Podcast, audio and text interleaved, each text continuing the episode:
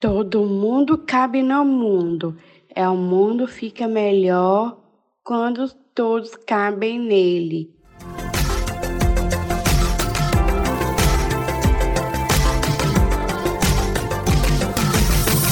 Inclusive Luísa.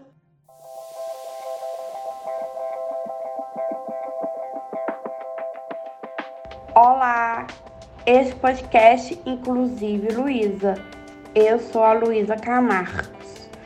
No último episódio da primeira temporada do podcast, você vai ouvir uma conversa que eu tive com a Neuza Loureiro em 2019.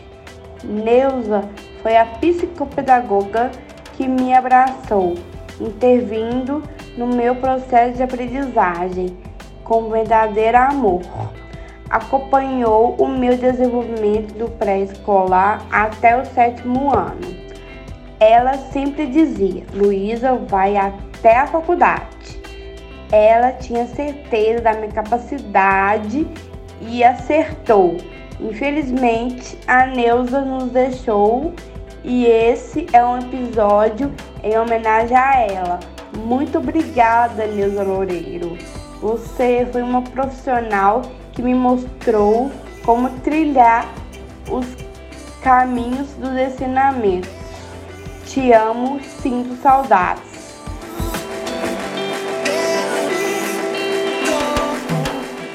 Gostaria que você se apresentasse, falasse sua formação e atuação profissional. Ô, minha querida amiga, eu, a minha formação, eu sou, eu sou pedagoga, fiz especialização em psicopedagogia e depois eu me enfronhei pela psicanálise. E eu aposentei, trabalhei em escola muitos anos, me aposentei em escola especializada, é, foram mais de 40 anos na, na educação especial. E agora é a psicanálise. Quando o assunto inclusão entrou na sua vida? Olha, Desde que eu entrei na educação especial, é, a gente sempre trabalhava com os alunos para, é, com o objetivo deles sim, é, se darem bem na vida, serem integrados, apesar deles estarem é, excluídos, estarem numa escola especializada. Mas quando a, a, o assunto inclusão começou a ficar mais é, divulgado, né, mais normalizado, mais do que nunca eu, eu abracei essa causa, que eu sou a favor de né, plenamente da inclusão. Qual a importância desse assunto na sua vida pessoal e profissional? Qual a importância desse assunto? Uhum. Primeiro, eu acho que o ser humano, todo ser humano não é igual. Então, o que eu vejo é que assim, exige-se de uma performance que ninguém tem. E quando eu ia nas escolas, quando você estudava, que eu sempre falava, todo final de ano, porque põe-se uma meta que tem que ser 100%. Quem, qual aluno, que, qualquer profissional que chega a 100%? Não existe. Não existe isso. Então, por isso que eu sou dessa questão que me atrai da inclusão. Porque ninguém é 100%. A vida são as oportunidades, é, é, então são os incentivos, o que cada um tem, né, que traz, que cada é, comunidade, onde ele vive, que vai dando oportunidade que a pessoa vai desabrochar. E é o tempo. E a crença no outro. Como você avalia a formação profissional das pessoas com deficiência? Olha, Luísa, a gente olhando o contexto nacional da educação, o Brasil, a, o potencial de todos os alunos e as oportunidades que eles têm é pouquíssimo. Isso se a gente, se a gente olhar a questão do, dos ditos normais. Uma pessoa que apresenta um, um, um déficit, ela tem muito menos oportunidade porque ela não tem assistência, porque ela necessita de mais um tempo. Entendeu? Cada um de nós necessita de um tempo para se adaptar a qualquer atividade.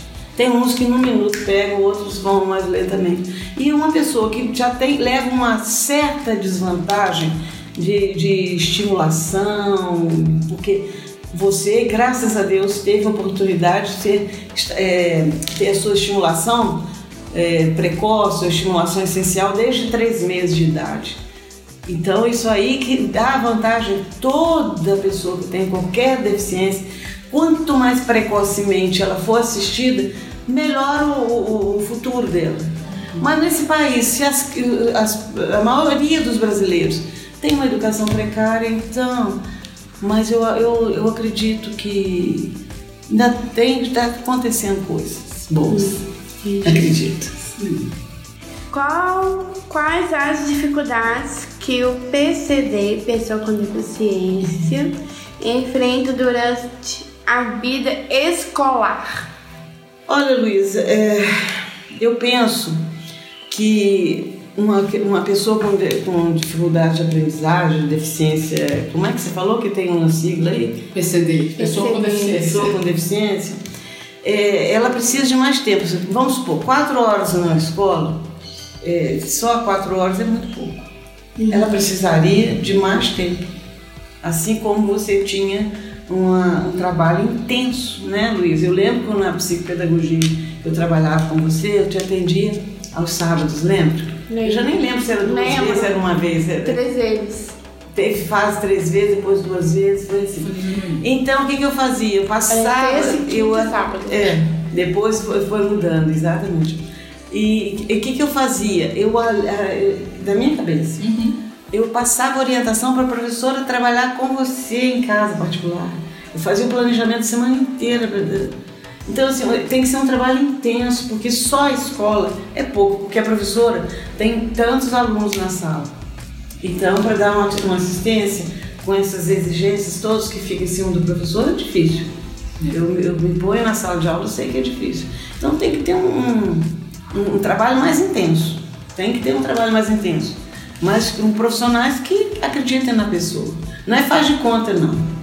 Faz de conta, não é, quais sugestões que você daria para melhorar a formação profissional das pessoas com deficiência? Acho que eu já falei um pouco aqui, né? Eu penso que essa questão dessa, dessa assistência se a criança fica na escola, porque agora tem a integração, né, o período é integral, dependendo da escola pública, parece que fica o dia inteiro, não sei, porque eu estou distante disso, então não sei. Mas eu penso que tem que ter assistência com profissional mesmo, né, não é estagiário não, uhum. que ele fica só tomando conta. Não é tomar conta de, de, de, de uma pessoa com deficiência, não é tomador de conta ele não precisa de ninguém tomar conta. Ele precisa, pode ter até quem tome conta, mas ele sendo orientado, com um objetivo, com um plano, para se atingir determinadas metas. É. Tem que ter um plano é, pedagógico Exatamente, não é ficar tomando conta, e ah, fica fulano tomando conta do menino ali, e nem vai, vai é, fazer, por exemplo, um relatório, vamos, vamos dizer, uma criança é, esteja muito excitada, muito é, agitada, aí põe lá para tomar conta, lá, fica lá correndo atrás dela, mas não diz nada. Que que, por quê? Que que ela está correndo? O que que parou? O que que fez com que ela, de repente, é, algo chamasse a atenção dela? Esses acompanhamentos que você tem que ter para você fazer as intervenções, não é só ocupar, não. Eu penso que tem que ser um trabalho de, é, um profissional mesmo, voltado para aquilo. Não tem receita tem que ter uma pessoa curiosa que esteja com vontade de aprender. Uhum. Estudiosa. Eu penso que é por aí. Porque cada um é um. Não tem receita. Há algum aspecto sobre a formação profissional que você acha destacar que não foi perguntado? Ah, Luísa, da formação profissional, eu acho que tem que ser uma pessoa que. Eu penso que profissional de qualquer área, qualquer área, ele tem que gostar do que faz Gostar de si próprio, primeiro. Primeiro eu acho que tem que ser assim, a pessoa ter questão ética com a, com a vida. Então começa com a, com a pessoa mesmo. Eu vou pegar essa responsabilidade, vou levar a fazer o melhor possível. E também sempre querer aprender. Porque a gente está aprendendo o tempo inteiro, ninguém sabe nada não. É, é, nada não, não se sabe tudo. A gente está sempre aprendendo. Então sempre aprendendo. Então, assim, ela está aprendendo com você, você está aprendendo com ela. E nós estamos aprendendo aqui junto. A gente tá sempre, tem que ter essa, é, é, essa, essa questão de saber se eu não sei tudo, estou pronto a aprender. Porque quem acha que já formou, já sabe tudo, acabou. acabou. Não, não se sabe. E cada ser humano é um ser humano. E cada coisa que aparece, você tem. É igual um jogo de xadrez. Qualquer jogo, você mudou uma peça ali, você tem que fazer outra jogada. Não pode estar pronto, não existe nada pronto. É jogo de cintura Exatamente, Luiz. Mas tem, antes disso tem que ser uma pessoa ética. Porque eu acho que sem vergonhice faz de conta, eu acho que isso, não pode. É, tem gente que ah, pegou o diploma, acabou, e, e pegou o cargo, acabou, e ele, eu sou o dono da verdade. Não é por aí. Eu penso isso. O primeiro é a pessoa ser ética, saber, eu não sei tudo, estou pronta, sempre aprendendo. Eu acho que é o ponto de partida. Os profissionais de educação têm que ver que a... o objetivo de todos esses alunos, de qualquer um, é evoluir a partir do momento que ele chega ali na, naquela instituição né, escolar. E aí é, tem uma, uma, uma, psicóloga que trabalha com a gente aqui de vez em quando, a Sônia, Sônia Rodrigues, o nome dela é professora da UEM, que ela trabalha muito tempo com essa questão da inclusão também. Ela trabalhava na, nas escolas especiais, mas mais voltada para surdos, quando tinha. Aí ela fala que quando foi fazer, é, quando foi fazer mestrado e doutorado, ela não sei se foi no mestrado ou no doutorado, ela foi visitar escolas para ver como que estava a inclusão. Aí ela falou que chegou numa professora, né, a regente, né, e tinha um aluno com deficiência na sala de aula. Disse, ah, mas você sabe, você, é, ah, ele já sabe ler e escrever? Não. Você sabe que eu não sei? Assim, então tem uma pessoa lá dentro, ela não sabe nem o mínimo, assim. Exatamente. Então, você não tem. É, a gente entende que tem 30 alunos, 40, mas assim, né? É, tem que dar um de Deus está aberto, preste atenção no ser humano que está do seu lado. Uhum. Né? né? Eu, e, e, é isso aí, eu penso também que a escola é um todo ali. Eu sempre falei assim na escola, eu falei, olha, é, desde o portão da pessoa que recebe no portão. Uhum. Todos são educadores. Sim. Todos responsáveis, todos envolvidos fazia reunião com eles também, assim, entendeu? Chegava um aluno novo, fazia reunião com o pessoal da cozinha, do, da limpeza, vai chegar um determinado aluno, não sei o quê, e aí toda alteração comunicava com eles, porque a gente estava junto, é o olhar de todos para aquela pessoa. Sim. Não é? Porque não, não é só o professor, não. Porque são dados que, que você vai vendo fora, porque o, o ser humano, ele ele é inteiro, ele é em qualquer lugar, né? E, e aprendizado se, se processa em qualquer lugar. Eu acho que é todo mundo junto. Acabou? Acabou.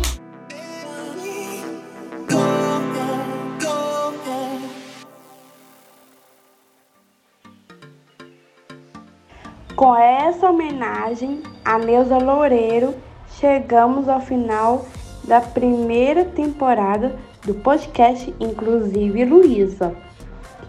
E tem uma ótima notícia. Nossa segunda temporada já está confirmada. Ela vai estrear dia 21 de março de 2022, Dia Internacional da Pessoa com Síndrome de Down. Fique ligado nas redes sociais para não perder a data. inclusiveluisa.aic.org.br e também no Instagram, arroba AIC Cidadania e arroba LuSR Camargos. Conte pra gente o que você achou da primeira temporada, além das sugestões de temas e convidados. Te encontro na segunda temporada. Beijos!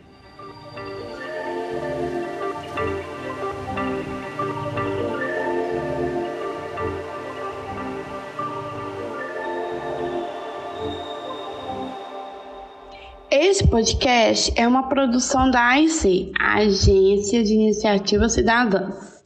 A direção do Inclusive Luísa é minha, Luísa Camargos. A produção é minha e da Carla Damiani. Edição, Sara Dutra. Arte, Jéssica Kawagiski e Bruna Lubambo.